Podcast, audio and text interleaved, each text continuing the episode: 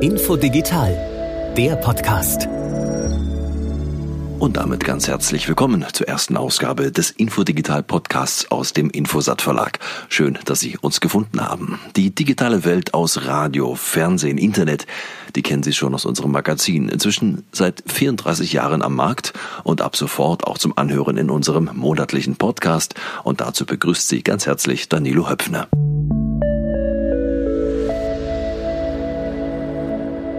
Einmal im Monat sprechen wir nun mit den Experten der Digitalbranche über Entwicklungen am Markt, aktuelle Trends und Hintergründe der Medienwelt. Und darum geht es heute.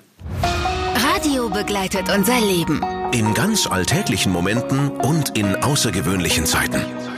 Mit Nachrichten aus Ihrer Region und der Welt. Mit einem Programm für die ganze Familie. Und mit Ihrer Lieblingsmusik. Hören Sie uns digital mit DAB Plus dem Radiostandard von heute. Achten Sie beim Radiokauf auf DAB. DAB Plus. Mehr Radio. Digitalradio DAB Plus. Ein Thema, das unser Magazin seit vielen Jahren schon begleitet. In diesem Jahr steht ein Höhepunkt ins Haus. Die Aufschaltung des zweiten Digitalradio Multiplexes für bundesweites Radio, kurz den zweiten Bundesmux. Und der bedeutet 16 neue bundesweit empfangbare Radiosender. Ein besonderer Anlass, also selbst für ein so langlebiges Medium wie Radio mit seiner über 100-jährigen Geschichte. Und so langsam tröpfeln die Details zum zweiten Bundesmux herein. Deshalb DRB Plus unser Thema heute.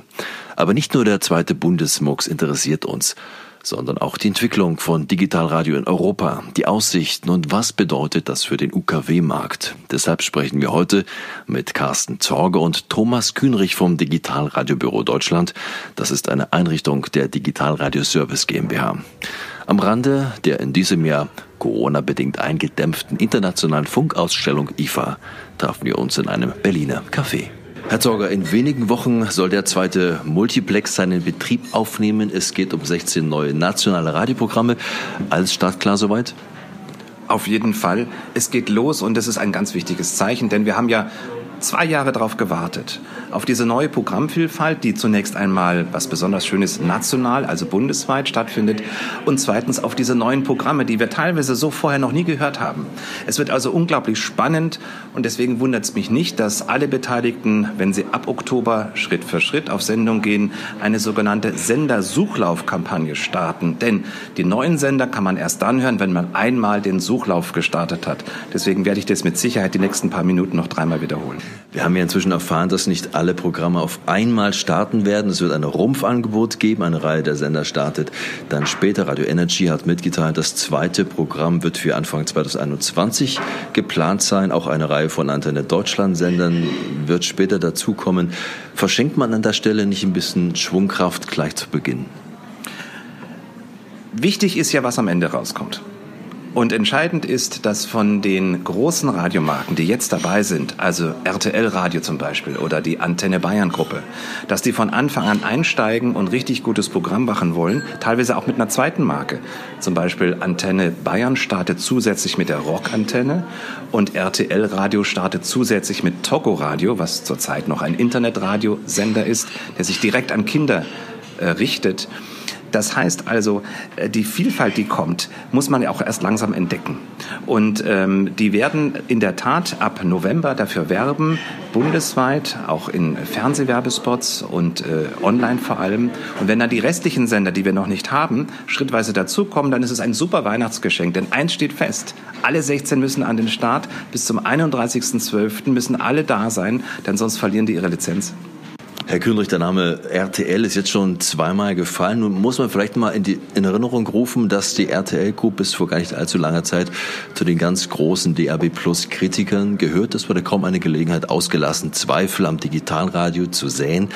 Jetzt sind die RTL-Stationen mit an Bord, RTL Radio Deutschland und Togo Radio. In Berlin gibt es auch entsprechende Angebote im lokalen Netz.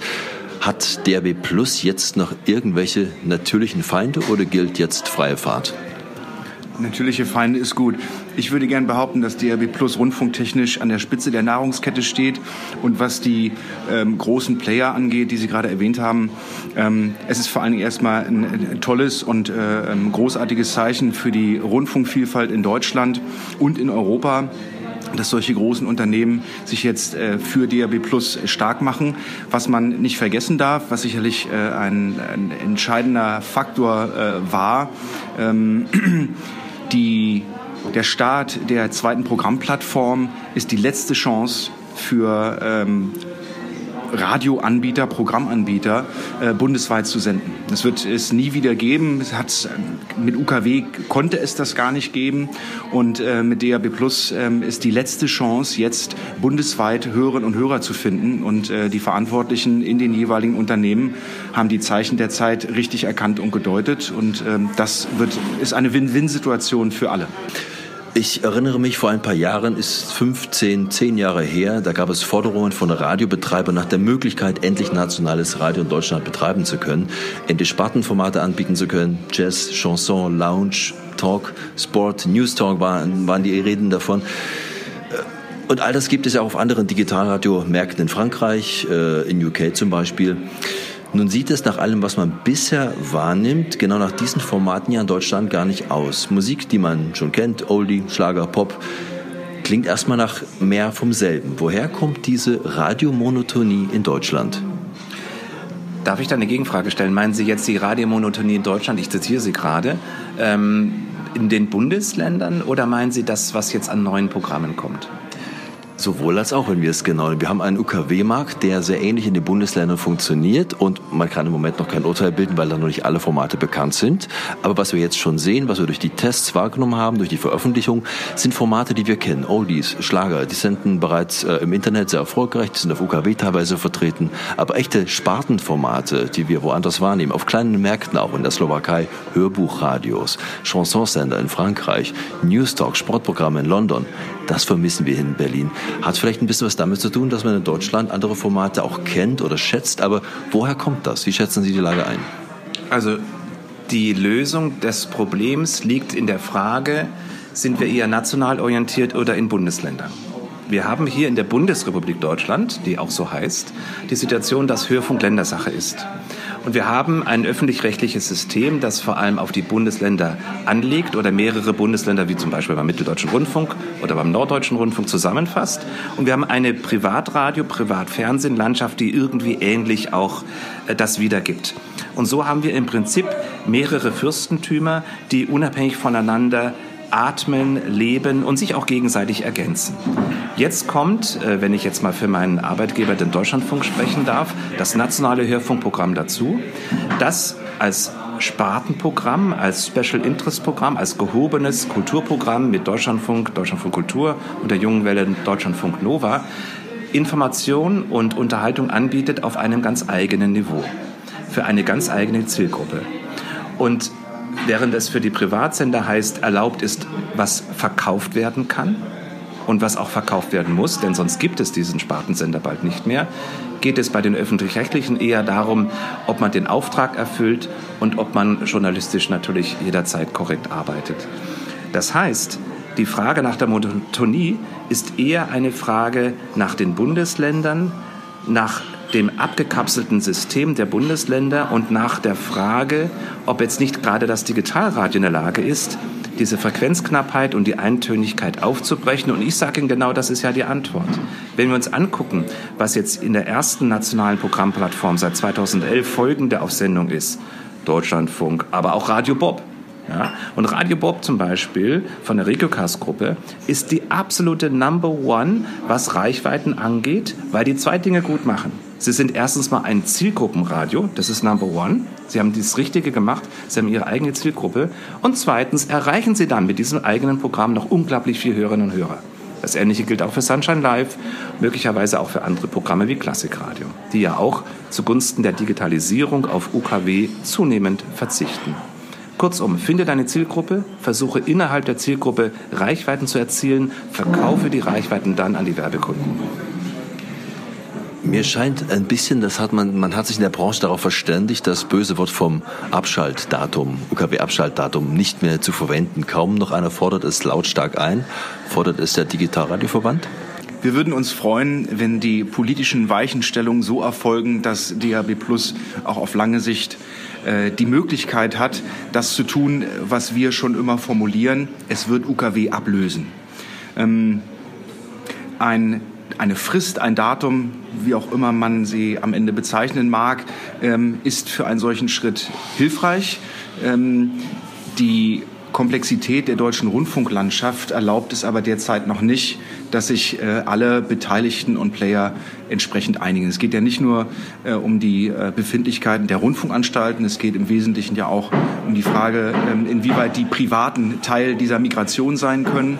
Und äh, das muss äh, gemeinsam erfolgen im Schulterschluss und kann nicht gegeneinander passieren. Was man zurzeit sieht, ist, äh, dass es funktionieren kann, und zwar nicht nur im Einzelfall Norwegen, sondern auch in der Schweiz. In der letzten Woche haben sich die äh, Rundfunkanbieter in der Schweiz, sowohl die öffentlich-rechtlichen als auch die privaten, darauf geeinigt, äh, den äh, geplanten äh, Umstellungstermin 2024 ähm, sogar noch vorzuziehen, äh, mit dem Ergebnis, dass im August 2022 zunächst die öffentlich-rechtlichen Sender und dann zu Anfang 2023 die privaten Schweizer Rundfunkanbieter die Ausstrahlung äh, über UKW komplett beenden. Ähm, ich finde, dass das ein, äh, ein Beispiel ist, man, äh, an dem man sich orientieren kann. Ähm, ob wir das so hinkriegen wie die Schweizer, weiß ich nicht. Ähm, bekannt ist ja auch, dass Schweizer auch öffentlich-rechtliche Bauvorhaben oder kommunale Bauvorhaben sehr viel schneller abschließen, ähm, als wir in den Flughafen ähm, aufgezogen bekommen. Ähm, von daher, das geht alles in die richtige Richtung. Wann bei uns eine solche Frist gelten mag, können wir noch nicht sagen. Ich könnte vielleicht noch ergänzen, dass ähm, 2017 ein sogenannter Aktionsplan zur Transformation, zur Weiterentwicklung des digitalen Rundfunks beschlossen wurde. Gemeinsam von Bund und Ländern, auch im Einvernehmen mit manchen Privatradios. Und äh, der Verein Digitalradio Deutschland arbeitet öffentlich und auch nicht öffentlich gemeinsam mit dem öffentlich-rechtlichen und privaten Rundfunk daran, diesen Aktionsplan aus dem Jahre 2017 jetzt fortzuschreiben. Das heißt, es sind erste Gespräche wieder im Gange, die, die Geschwindigkeit, die man vielleicht zwischenzeitlich etwas verloren hat, auch mit Blick auf jetzt den beiden Bundesmucks, dass jetzt was passiert, wieder aufzunehmen. Und die Gespräche, ja, die dauern an und es gab sogar schon eine erste äh, äh gemeinsame Videokonferenz des Bundeskanzleramtes gemeinsam mit der Staatskanzlei Rheinland-Pfalz. Rheinland-Pfalz ist ja das Vorsitzland der Rundfunkkommission sowie vielen wichtigen Privatradio-Kolleginnen und Kollegen, deren Markennamen auch gerade schon erwähnt wurden. Schauen wir nochmal nach Europa. DAB Plus ist ja keine deutsche Angelegenheit, sondern geht ja weit darüber hinaus. Und da muss man sagen, mehr DAB Plus war nie zuvor. Dennoch gibt es auch jene, die sich ganz konsequent DAB Plus weiter verweigern. Und ausgerechnet der ORF in Wien gehört dazu. Dort bezeichnet man DAB Plus weiter als Übergangstechnologie, die von, Zitat, 5G in nicht allzu ferner Zukunft überrollt werde. Herr Zorger, machen Sie sich manche Gedanken, was passiert, wenn man in Wien doch am Ende Recht behält? Also wenn da die Welle rollt, äh, bin ich mit DAB Plus schon längst auf dem Baum. Also was ich damit sagen will, ist, der ORF spricht von Zukunftsmusik. Es gibt keinen Rundfunkstandard über 5G. 5G ist eine Technologie, die das Internet unglaublich beschleunigt, aber zu einer Verdopplung der Funkmasten in den jeweiligen Zellen führt. Da müssen über 40.000 Funkmasten in Deutschland errichtet werden. Zweitens, wie schon gesagt, kein Rundfunkstandard. Ähm, im Prinzip kann man das abkürzen. Vielleicht mal, ja. Für uns ist es eine Ersatzdiskussion, was der ORF da gerade sagt. Im öffentlich-rechtlichen Bereich in Deutschland, in Frankreich, in den Niederlanden, sogar in Schweden, von dem wir in letzter Zeit nicht so viel gehört haben von DAB Plus, ähm, haben sich die Veranstalter bereit erklärt, zunehmend mehr für DAB Plus zu tun als robuste terrestrische Grundlage des Rundfunks. Und der ORF spricht von DAB Plus als Übergangstechnologie, weil er ehrlich gesagt vielleicht auch merkt, dass er im Bremsehäuschen sitzt und die Privaten gerade ihn vor sich hertreiben. Also die Privaten in, in Österreich verzeichnen Reichweitenzuwächse, verkaufen DAB-Radios, haben interessante Programmangebote, die dem ORF gegenwärtig fehlen, wo der ORF auch noch gar keine Antwort hat drauf. Und ich finde, es ist ein spannendes Rennen, was gerade sozusagen der Marschbefehl wurde letztes Jahr gegeben. Und das Rennen ist frei eröffnet, freies Schießen. Und es ist interessant, wie gerade jetzt der ORF auch federn lassen muss gegenüber den neuen Programmen, die sich gerade anfangen zu etablieren. Dann bleiben wir noch mal kurz in Deutschland. Wo steht denn da eigentlich Deutschland im internationalen Vergleich bei DAB Plus? Vielleicht auch mit Hinblick, Hinblick auf den Digitalisierungsbericht 2020. Deutschland ist was die Einwohner angeht, das stärkste Land in, in Europa. Und deswegen gucken alle ganz besonders auf Deutschland. Jetzt, wo die Briten bewiesen haben, dass sie Digitalisierung recht gut können, ähm, sind wir sozusagen auf der Liste die Nächsten. Ähm, Schweiz ist äh, wichtig, aber auch sehr klein. Und deswegen gucken alle wirklich zu uns und, und, und überlegen sich, was ist da los. Seit 2011 gibt es DAB Plus in Deutschland und wir können sagen, so viel Radios, Empfänger und auch Programme gab es noch nie. Es ist eine konsequent aufsteigende Linie. Wir haben im Vergleich zum letzten Jahr weitere 14 Prozent Wachstum, was die Stückzahl der DAB-Geräte zu Hause im Haushalt angeht.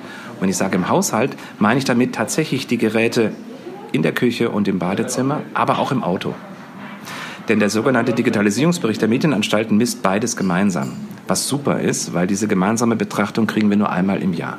Also plus 14 Prozent, IP-Radios nur plus 11 Prozent. Deswegen können wir weiterhin sagen, DAB Plus ist der weiterhin am stärksten wachsende Faktor der Digitalisierung des Hörfunks. Mehr Infos aus der digitalen Medienwelt rund um TV, Radio und Breitband Digitalmagazin Plus, der tägliche Premium-Branchendienst. Jetzt kostenlos anmelden unter infosat.de/slash digitalmagazin. Und damit willkommen zurück. Wir sprechen mit Carsten Zorger und Thomas Kühnrich vom Digitalradiobüro Deutschland über die aktuellen Entwicklungen bei DAB Plus. DAB Plus bietet inzwischen auch Lokalfunk die Möglichkeit, auf Sendung zu gehen. Freiberg und Leipzig in Sachsen sind da Beispiele mit einer durchaus erstaunlichen lokalen Vielfalt. Nur was ich dort in Sachsen von den regionalen und lokalen wahrnehme, sind sehr kritische Stimmen zum nationalen Hörfunk auf DAB Plus. Das Argument, Radio in Deutschland sei Landesfunk, eine nationale Vermarktung historisch gar nicht gewachsen und eigentlich auch gar nicht gewollt. Und lokal aufsplitten lassen sich die Programme zur Vermarktung eben auch nicht. Herr Kühnrich, wie sicher ist denn die Refinanzierung der nationalen Programme? Also dass eine nationale Rundfunkverbreitung oder ein nationales Rundfunkangebot ähm, nicht hat wachsen können, weil es das bisher nicht gab, vollkommen richtig. Dass das nicht gewollt ist, äh, da, dagegen sprechen alle Zahlen, die uns äh, zurzeit vorliegen. Ähm, gerade die nationalen Programme erfreuen sich äh, einer nie dagewesenen Beliebtheit. Einzelne Programme haben in ähm, Messgrößen wie dem äh, äh, weitesten Hörerkreis Zuwächse von über 50 Prozent. Ähm, also diese Angebote werden, äh, werden sehr wohl angenommen. Was die Refinanzierbarkeit angeht, die ja vor allen Dingen für die privaten Anbieter äh, äh, eine Conditio sine qua non ist, es, es geht nicht ohne Geld und die Refinanzierung funktioniert nur durch äh, Werbemarktpartner wissen wir. Es war äh, bis vor zwei Jahren für DAB Plus Anbieter nicht ganz leicht, diese Refinanzierung äh, zu organisieren. Äh, mit der Ausweisung ihrer Reichweiten äh, in der Mediaanalyse allerdings ähm, ähm, sind die Chancen nicht nur gestiegen, sondern sie können sich jetzt refinanzieren. Ähm, darüber hinaus hat ähm, zum Beispiel äh, der MDR äh, eine Vermarktungsgesellschaft ähm, gegründet, eine Vermarktungskooperation, äh, die helfen soll, ähm, diese Gelder für die privaten DAB Plus Anbieter ähm, einzusammeln bei den Werbetreibenden. Und äh, damit ergibt sich ähm, tatsächlich zum ersten Mal für die Anbieter auch eine Möglichkeit, äh, dass das Geschäftsmodell Radio, wie man es eigentlich vom UKW her kennt und wie es wunderbar funktioniert, auch auf DAB Plus zu übertragen. Und damit ist nicht nur die Refinanzierbarkeit gegeben, sondern auch wirtschaftliche Prosperität für eine lange, lange Zeit. Die nationalen Programme kommen ja zu einer Zeit, in der es auf Länderebene ja durchaus auch noch einiges zu tun gäbe. In Ländern wie Mecklenburg-Vorpommern etwa sind noch gar keine privaten Landessender mit aufgeschaltet. Wie geht es denn in den Ländern weiter? Wir hatten es ja schon, der, äh, die, die Situation der Rundfunklandschaft in Deutschland durch die Länderhoheit ist äh, komplex und macht Entscheidungsfindung nicht immer ganz äh, einfach.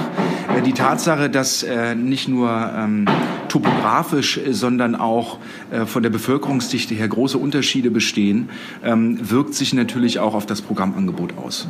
Ähm, es ist klar, dass in äh, zum Beispiel einem bevölkerungsreichen Land wie Bayern sehr viel mehr äh, Programme zur Verfügung stehen als äh, in einem Land, in dem auf pro Quadratmeter weniger Menschen leben. Die Hörer stimmen mit den Füßen ab. Sie stehen auf, gehen aus ihrer Haustür raus und marschieren in den nächsten Elektromarkt. Und sie stimmen mit den Füßen ab und kaufen ein DRB-Radio. In den Bundesländern, in denen das, in denen die Vielfalt, digitale Vielfalt, Programmvielfalt unterdurchschnittlich oder nicht befriedigend ist. Denn wir sehen in den Bundesländern, die Sie angesprochen haben, vielleicht NRW, vielleicht Mecklenburg-Vorpommern und anderswo, dass äh, dort besonders die Zahl der DRB-Radios steigt oder gestiegen ist oder auf jeden Fall nicht schlechter ist als anderswo.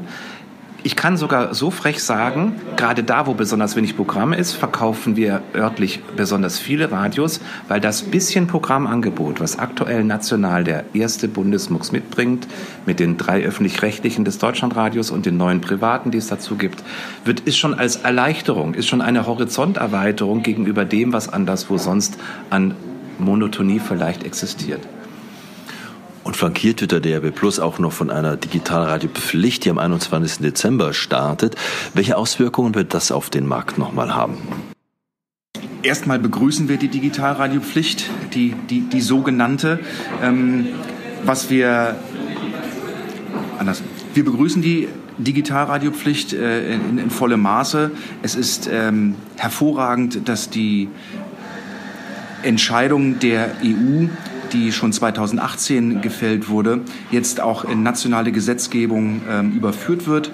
Wir betrachten sie dennoch ein wenig mit einem lachenden und einem etwas mit einem kleinen weinenden Auge. Ähm, die Digitalradiopflicht bzw. die DAB Plus Pflicht in den Neuwagen, äh, die mit Radios ausgestattet sind, ähm, ist so eindeutig formuliert, wie wir es uns auch gerne für alle anderen handelsüblichen Geräte gewünscht hätten.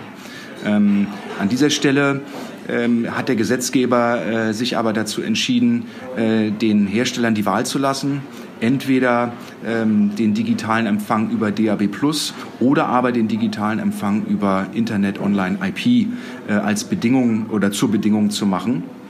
Ähm, wir gehen davon aus, äh, dass äh, die Gesetzgebung für die stationären Geräte, also die nicht äh, ab Werk äh, in den Autos verbaut sind und deswegen DAB Plus haben müssen, ähm, dass sich diese Wirkung nicht ganz so stark und gleich entfaltet. Das wird vermutlich noch ein wenig dauern, ähm, bis auch da ähm, entsprechende, ähm, entsprechende Effekte äh, zu sehen sein werden. Man darf nicht vergessen, dass diese Pflicht ähm, im Endverkauf äh, zunächst mal auch nicht so, so streng gilt ähm, wie, für den, wie für die Einfuhr der Großhändler nach Europa. Das heißt, es wird erstmal eine lange Zeit geben, in der Geräte, die eigentlich dem, dem Gesetz nicht mehr entsprechen, immer noch verkauft werden dürfen, weil das das Gesetz so regelt.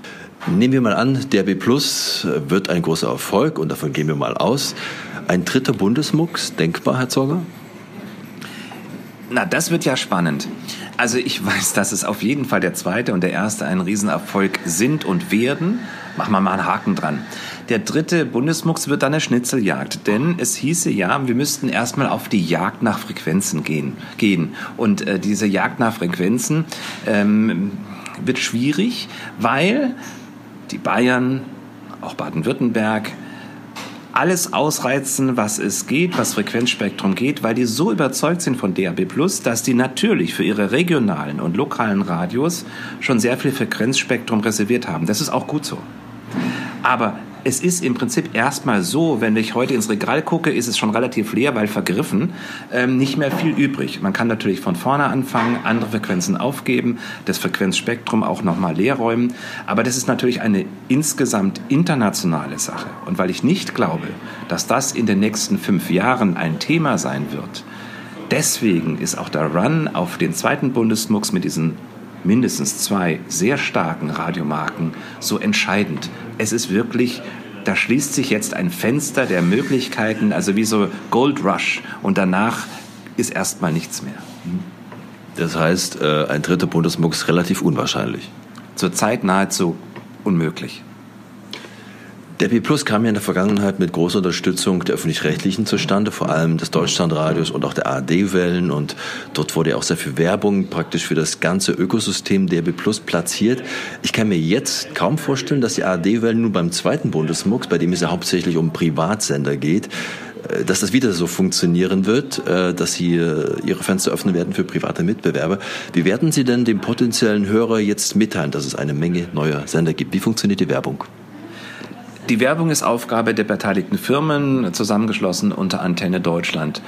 Soweit das Formale. Aber wenn Sie sich die Partner angucken, wir reden von Antenne Bayern. Wir reden von der RTL-Radiogruppe. Äh, mein lieber Scholli, die wissen genau, wie es läuft. Den müssen wir nichts erzählen. RTL hat Zugriff auf RTL-Fernsehen, auf Super RTL. Die können ganz tolle, spannende Fernsehspots machen, um auf ihre Hörfunkverbreitung äh, hinzuweisen. Die Antenne Bayern hat eine super UKW-Kette. Wäre doch auch mal eine Idee, auf UKW Werbung für DAB Plus zu machen. Ich bin mir sicher, dass es passiert. Ja, und die kleinen Partner wie das Heimwerker Radio oder das Comedy Radio oder andere kleinere Partner, die werden dann klassisch über soziale Medien, möglicherweise auch eine, ein Plakat oder, oder auf den Ausfallstraßen mit diesen modernen LED-Billboards, wo man also auch bewegt Bild, das sind ja im Prinzip riesige Fernseher, an denen man da vorbeifährt auf der Straße, äh, werden sie werben. Und dafür wird Antenne Deutschland sorgen gemeinsam mit der Vermarktungspartnerin Ströer. Und wie ich weiß, wird ein, ein siebenstelliger Betrag an Eigenleistung reingesteckt, äh, damit äh, ab November, da wo die Werbung beginnt, äh, die neuen Programme bekannt gemacht werden können. Meine Herren, zum Schluss, wo sehen Sie DRB Plus in fünf Jahren in Deutschland? In fünf Jahren reden wir auf jeden Fall darüber, zum ersten Mal wieder darüber, wann UKW abgeschaltet werden kann.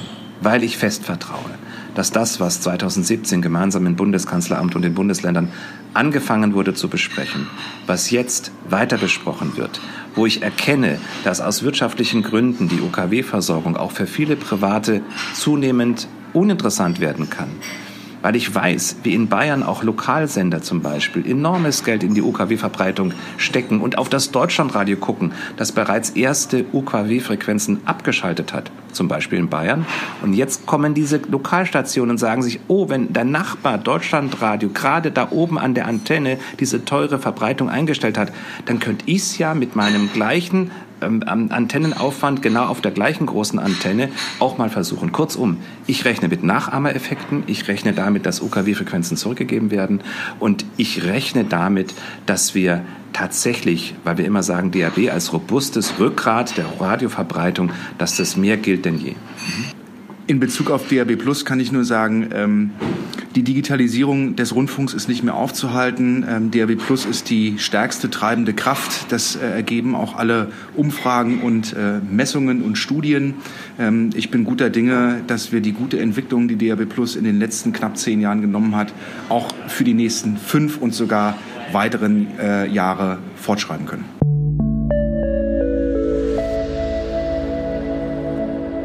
Carsten Torger und Thomas Kühnrich waren das im Gespräch mit Infodigital über Digitalradio in Deutschland und Europa. Möchten Sie sich über Digitalradio auf dem neuesten Stand halten, dann empfehle ich Ihnen unser Printmagazin Infodigital. Hintergrundberichte, Interviews und Nachrichten von einer Expertenredaktion aufbereitet, jeden Monat in unserem Heft. Möchten Sie uns schreiben? Sie erreichen uns mit Ihren Hinweisen und Anmerkungen unter redaktion.infosat.de.